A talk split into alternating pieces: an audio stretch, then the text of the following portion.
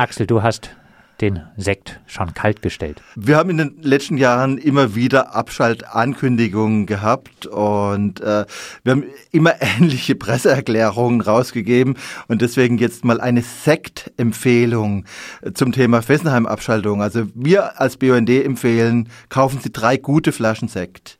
Die erste öffnen sie am Tag der endgültigen Abschaltung des letzten der beiden Reaktoren. Wir hoffen, das ist nächstes Jahr. Die zweite öffnen sie am Tag der Entleerung der Brennelemente Zwischenlager.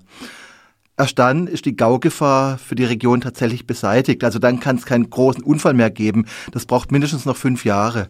Ja, und mit der dritten Flasche Sekt, da sollten Sie sich Zeit lassen. Die müssen Sie gut lagern. In circa einer Million Jahre ist der Großteil des in Fessenheim angefallenen Atommülls zerfallen. Dann gibt es tatsächlich Grund, auf die Fessenheim-Schließung anzustoßen. Ähm, das war die Sektempfehlung des BUND. Hast du wirklich noch Zweifel, dass Fessenheim nächstes Jahr abgeschaltet wird? Es, es ist einfach schwierig. Also wir haben es jetzt so oft erlebt, wir haben so oft äh, Presseerklärungen zu Abschalttermin abgegeben. Deswegen haben wir noch einen Hauch Zweifel. Also A könnte es sein, dass äh, Fessenheim sich selber abschaltet vorher durch einen schweren Unfall. Und B, was in Frankreich immer denkbar wäre, wäre ein Regierungswechsel. Also Marine Le Pen steht in Lauerstellung und wie alle Rechtspopulisten setzt sie auf Atomkraft. Also wir nehmen es der jetzigen Regierung eigentlich ab, dass sie Fessenheim nächstes Jahr abschalten will und es wäre ja dringend nötig. Und äh, gerade der Rassemblement National ist rund um Fessenheim relativ stark.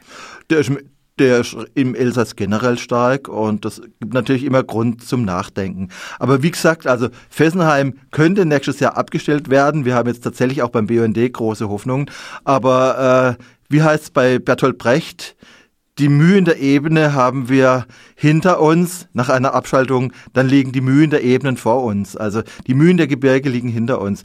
Man muss einfach sagen, äh, wir freuen uns, wenn Fessenheim abgeschaltet ist, weil dann ist erstmal die Gaugefahr vorbei, wenn dann auch die Brennelemente-Lager in fünf Jahren entleert sind, dann kann es keinen größten Unfall mehr geben. Also das wäre schon mal eine ganz, ganz wichtige Geschichte für die Region. Der erste Schritt wäre die Abschaltung, der zweite Schritt tatsächlich diese Entleerung der Brennelemente-Lager, die immer noch gaugefährdet sind.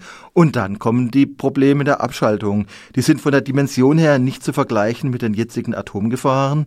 Äh, es kann dann keinen extrem schweren Unfall mehr geben, aber eine radiologische Belastung wäre möglich und deswegen werden wir als BUND dann auch ja, auf eine Lösung drängen, die keine Billiglösung ist. Die Abschaltung eines Atomkraftwerks ist auch nicht ganz unproblematisch. Was muss beim Rückbau beachtet werden?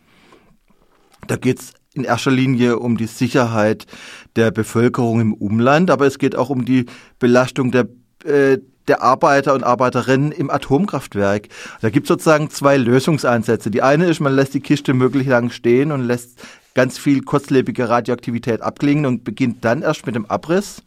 Hat den Nachteil, die Kiste steht immer noch da, ist unschön, äh, äh, das wäre arbeitnehmerinnenfreundlich und die andere löst und, und bringt aber das Problem, dass dann die Fachleute weg sind, die das Atomkraftwerk kennen. Also ich vermute, dass Fessenheim relativ schnell abgeschaltet wird und dass die französische Regierung einfach mal schauen will, was kostet der Abriss eines Atomkraftwerks, wie ist der technisch zu machen, weil das Problem in Frankreich, die Elektrizität de France ist extrem stark verschuldet, hat keine Kohle, hat keine Rücklagen gebildet für den Abriss von Atomkraftwerken und irgendwann muss man mal probieren, wie das funktioniert.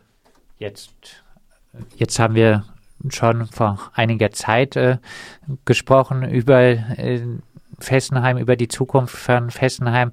Da gab es Gerüchte, dass äh, eine Art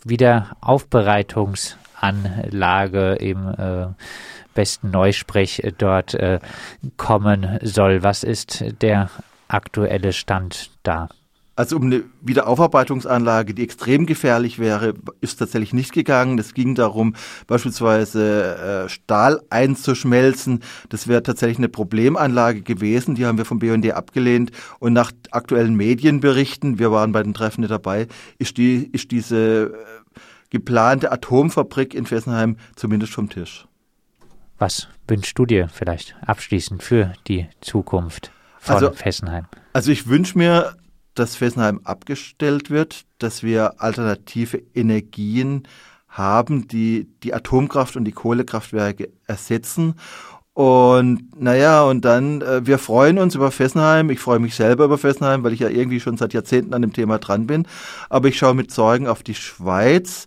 In der Schweiz ist einfach so, dass äh, die Atomlobby extrem durchsetzungsfähig ist, extrem stark ist. Und dort redet man von Laufzeiten für Leibstadt und Betznau von 60 Jahren. Also wir schauen immer nur nach Fessenheim und vergessen, dass wir in der Schweiz die ältesten Atomkraftwerke der Welt haben und dass von denen auch eine Bedrohung ausgeht. Das heißt also, äh, der Kampf gegen Atomenergie wird weitergehen, auch in der Region am südlichen Oberrhein.